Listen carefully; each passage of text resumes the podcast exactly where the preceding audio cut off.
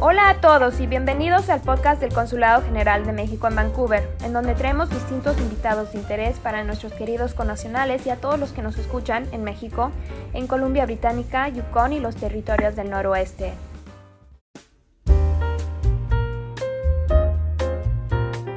El día de hoy tenemos como invitada a Ellen Rojas Clark, quien es una de las artistas que participaron en la exposición Chicanex la cual se encuentra actualmente en el Museo de Antropología de la Universidad de Columbia Británica. Para quienes no han escuchado de este gran proyecto, les comento. Los artistas de esta exposición son soñadores y creadores del cambio, de origen mexicano pero nacidos en Estados Unidos de América, se identifican a sí mismos como Chicanex, un término que atraviesa fronteras nacionales y líneas de género para incorporar experiencias multigeneracionales de diferencia social. Querida Ellen, muchas gracias por acompañarnos el día de hoy. Igualmente, un gusto y un placer. Muy bien. Antes que nada, este Ellen, ¿por qué no nos cuentas un poquito sobre tu origen mexicano? ¿Dónde, dónde, dónde estás ubicada ahorita? Yo vivo en San Antonio, Texas, en los Estados Unidos. Ahí nací, mis papás también son de Texas, pero mis abuelos venían del norte de México, de parte de eh, Monterrey. eran norteños, mis abuelos, y ya tengo toda mi vida en San Antonio, Texas. Muy bien. Y lo que, ahí fui de escuela, todo, todos, todos mis años, con mi primer grado eh, de bachillerato, después la maestría y después el doctorado de, la Universidad de Texas en Austin. Ah, soy ah, catedrática en la Universidad de Texas San Antonio por más de 40 años y estuve en el Departamento de Estudios Biculturales. Muy bien. Sabemos que también eres este investigadora, ¿no? Dentro de esta misma. No. Ok. ¿Y en qué basas tu investigación? Bueno, mi trabajo de muchos años ha sido sobre identidad, sobre grupos étnicos y la importancia de uno realizar quién es un, quién somos. Y para nosotros que vivimos en los Estados Unidos, que somos de primera, bueno, no, no los de primero, porque primera generación saben muy bien quién son, porque sus papás o ellos vienen de México, pero ya la segunda generación, la tercera y la cuarta como yo, ya eso de la herencia nos, nos enseñan las escuelas, no hablamos español, etcétera. Ah, no por falta de nos, nuestros papás, pero por falta del sistema escolar. Yo, por ejemplo, no aprendí el español hasta ya que tenía 13 años. Uh, mis, mis papás hablaban, hablábamos, el, inglés era el, idioma que usábamos en, en, casa y mis papás siempre decían que íbamos a aprender el español bien después ya de grandes. Y así, y así fue. Pero como creciendo en un barrio o una vecindad que era blanca, para decir, mi familia eran los únicos mexicoamericanos donde vivíamos. Y no fue hasta que llegué yo a la secundaria que vi otros mexicoamericanos que venían, que comenzaron en nuestra escuela. Entonces, donde vivo, en San Antonio, Texas, siempre he estado dividido, como todas todos los, los lugares, en una parte vive la gente mexicoamericana, en otra parte viven los, los anglos, en otra parte viven los pobres, en otra parte vive la gente con dinero. Entonces así es diferente para todos. Y las escuelas igual. Las escuelas en barrios este, pobres, pues son pobres, no tienen, no tienen todo. Y en, en, otros espacios las escuelas, escuelas son mejores. Y así fue mi experiencia, siendo como Um, mexicana, digo como México-americana, pero uh, no hablando español y no sabiendo mucho de mi, mi cultura. Y mi primer viaje a México fue cuando tenía ya 18 años y con eso comenzó mi amor con mi, el país de mi herencia y como comenzó el, mi interés en lo que quería decir todas estas, estas tradiciones y toda, todo lo que se veía en México, que uno aquí no sabía nada. nada porque no se enseñaba en las escuelas. Mis papás tampoco no tenían los recursos para ir viajando ah, para México seguido. Pero sabiendo que nosotros sí éramos México-americanos. Y así comenzó mi vida. Y bueno, pues en parte ya me contestaste, pero quisiera que me comentaras un poquito a más detalle. ¿Por qué consideras que es importante crear arte relacionada a tu propia cultura? Lo más importante para una persona es saber quién son y de dónde vienen y por qué. Todo, todas las preguntas que uno tiene, cuándo comenzó esto, de dónde soy, por qué soy como soy, uh, por qué vivo como vivo, etcétera.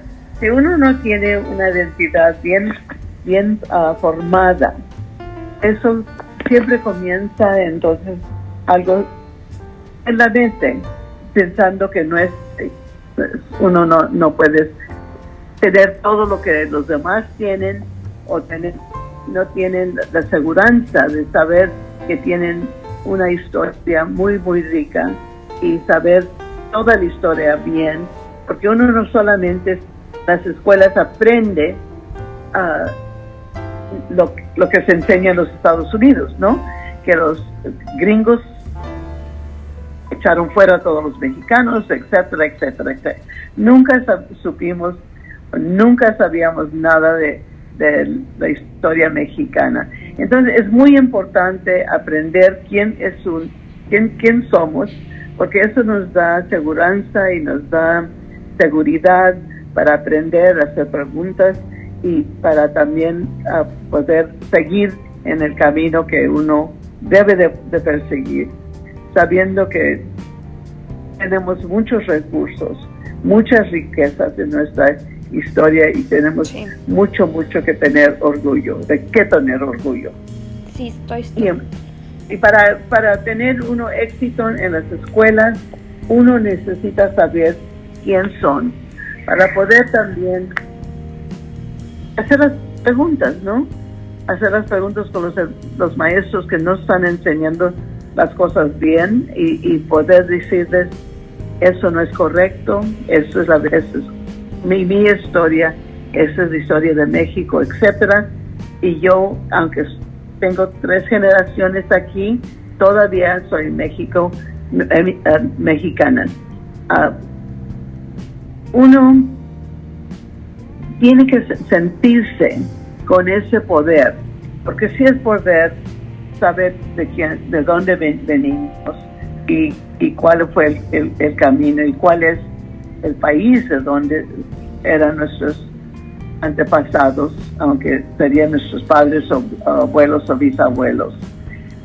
E, eso nos da este, un sentido de, poder, como dije antes, y también aseguranza que uno puede perseguir la vida que uno quiere. Aunque el mundo americano aquí nos dice, ustedes no pertenecen aquí, ustedes que son morenos no son americanos, ustedes taratata. Y porque no somos ni aceptados en los Estados Unidos por nuestro color, por, por quién somos, ni también en México, que en México también nos decían pochos, nos, también no nos aceptaban diciendo, ¿cómo, ¿cómo que es que no hablan español? Pues si no hablamos español es porque nos, nos enseñó nuestro mundo es en inglés. Y, y hablar español es solamente, aprender español es solamente en la casa, con la familia. Y si la familia ya no domina el español, entonces es difícil. Yo, yo este, hablo el español, mis hijas hablan español, mis nietas hablan español, ya que son cuarta y quinta generación, pero ha sido uh, que uno tiene que invertir no, solamente tiempo, pero dinero para que puedan aprender de eh, su idioma natal y su idioma y su historia natal también. Entonces, para nosotros como en los 60, les voy a dar una lectura de, de, quién somos chicanos, en los 60 y 60 y 70, cuando comenzó aquí en los Estados Unidos todas las batallas con la gente de, descendencia africana ah, para que también nos recibieran bien. Comenzó también el, tiempo del chiganismo. Ah, era, era una batalla para que nos aceptaran, para poder vivir en el mundo de aquí de los Estados Unidos como, como nos pertenece, ¿no? Y por ejemplo, con los artistas, ah, cuando estaba en Trinity University, fui cuando me di cuenta del el arte de la comunidad o del barrio. Aunque era una universidad, bueno, en otro, un nivel alto, habían unos pocos mexicanos o, chicanos allí y, y, me, enteré, me interesé mucho en la batalla que tenían e, ellos como artistas, porque como mexicanos no los aceptaban en ningún museo aquí en, San Antonio, ni en una galería, no había en ni un sitio donde pudieran ellos tener sus ah, exposiciones artísticas. No había lugares donde podía la gente ir a verlos, no había lugares donde podían vender su trabajo. Pero lo que notamos nosotros es que el arte de los chicanos era el arte de quién somos, era el arte de la comunidad, del barrio, de la comida, de las casas, de las experiencias que son de nosotros en los Estados Unidos. Entonces muchos de los temas eran temas de, de los um, uh, las personas que iban de pisca o, por uh, lo que les llamaban ahí uh, gathering of cotton. O de, naranjas o de o de betabeles. Entonces esas familias viajaban por todos los Estados Unidos haciendo este labor. Y entonces los artistas pintaban esto, pero también no era arte bonito, digo, era bonito en un sentido para nosotros, pero no digo para un, extranjero viéndole no veía, no apreciaba la belleza de las familias, de las manos trabajadas, las manos bien, este, las venas que se veían eh, el, cutis bien, bien este, quemado por el sol y las caras bien cansadas. Eso sí tiene una belleza natural para la gente que trabaja bastante fuerte. Claro. Pero otra gente no puede apreciar eso. Me da mucho gusto saber de que a pesar de que estás viviendo en Estados Unidos y que no tienes esa misma conexión con México, eh, a la cual contamos pues otras personas que sí radicamos en, en, México, pues que todavía tienes un interés por promover nuestra cultura porque es tu cultura y de enseñarle el español a tus hijos, de, de poder realmente promover lo que es México estando en Estados Unidos desde tu punto de vista. Exactamente. ¿Algo que les quisieras comentar a nuestro público sobre tu participación en Chicanex? Es que vayan a, ver esa exposición. Esa va, a abrir los ojos.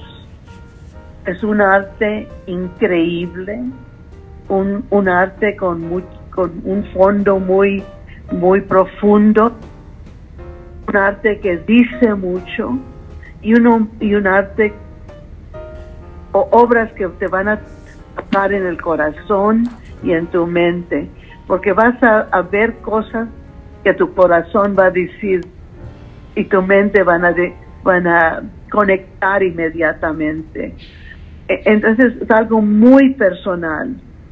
Además de eso, es un arte de alta categoría, arte buenísimo, buenísimo. Es un arte profundo, un arte con, con mucho um, uh, desarrollo y, técnica, pero también con un mensaje que les va a tocar el corazón. Bueno, pues muchas gracias, Ellen, por tu tiempo. De nada. Y bueno, a todos los que nos escuchan, espero que puedan ver la exposición misma que estará en Vancouver hasta finales del 2022. Y para quienes no estén en Vancouver, les quiero comentar que también hay una plataforma digital en donde podrán encontrar este, más sobre los artistas y sus obras. Está disponible en chicanexart.com, eh, diagonal exhibition. exhibition. Espero que todos estén muy bien y como siempre les recuerdo que aquí tienen a su consulado. Los esperamos en nuestro próximo episodio.